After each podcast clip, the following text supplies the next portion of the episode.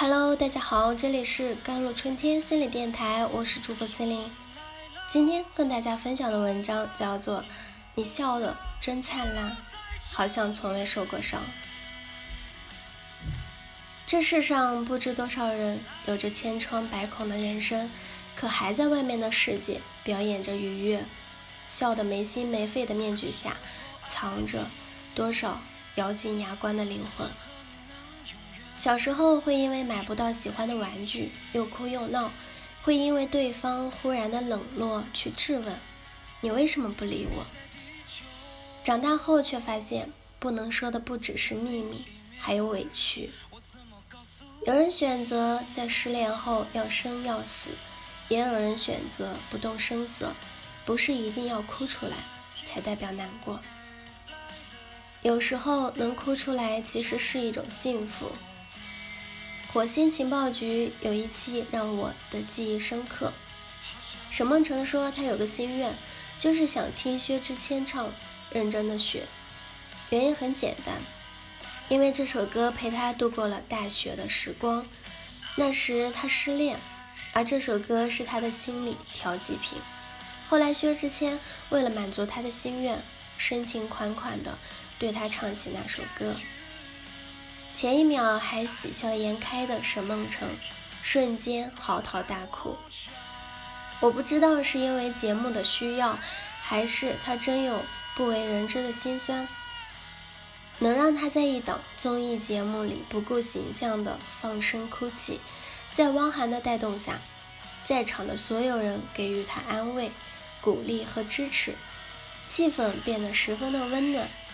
而让我深刻难忘的是薛之谦说的一段话：“我好想像沈梦辰一样哭一场，但是我做不到，我心太老了，我已经没有办法再被人感动，特别在感情方面。我见过最难过的人，他一滴眼泪也不流。大部分人提到分手或者说分手后的女孩，脑海里浮现出的影像往往是一张哭花妆容的脸。”和一双哭肿成灯泡的眼睛。夜天花板有这段戏，总关不上心里的放映机。我见过很多人的痛苦，很多人的崩溃。其实最大程度被伤害的都是不动声色的，能哭出来的事都是还好的，能哭出来多哭几次就过去了。然而真正的痛是你被断去了一只手臂。然而，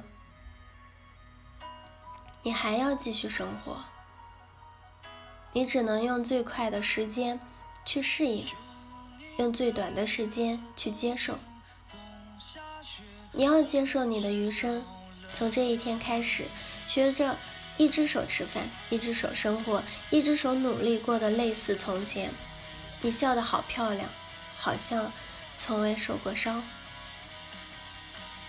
知乎上有一个问题：难过到极点是什么感受？有人说不想活，又不敢死；有人说夏天，泪水黏黏一片。但我最有感触的是这段：首先，能说出来的难过就不是难过。如果一定要说，生理上是心脏受到压迫，导致血流速度加快，所以功能受阻。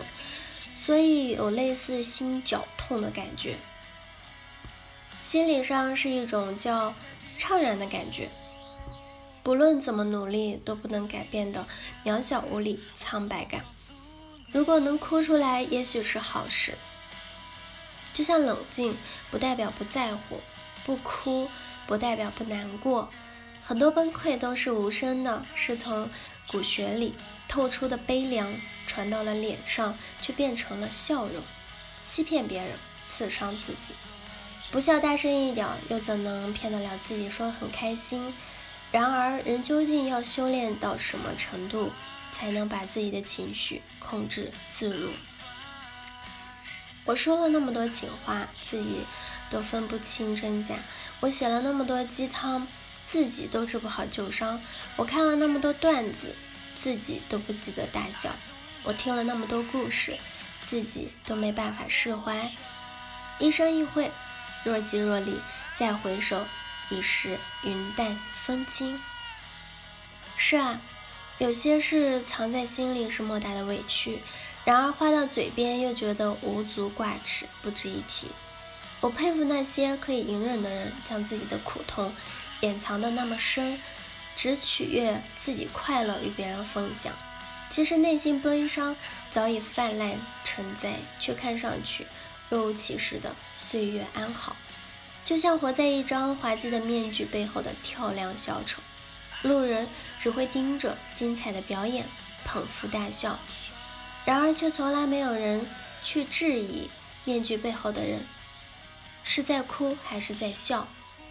就像平时喜欢无病呻吟的我们，感冒要发朋友圈，被蚊子咬也要发，淤青要发朋友圈，睡不着也要发。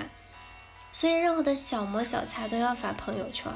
然而整容打胎再疼都不发。有句话说，这世界上每个人心里都有一团火，而路过的人只能看到烟。翻译过来就是。你能看到的都是我想让你看到的。小丑再难过也是一张笑脸。我很难过，用英语怎么翻译？I'm fine。我见过最难过的人，他一滴眼泪也不流。好了，我是 Celine，我们下期节目再见。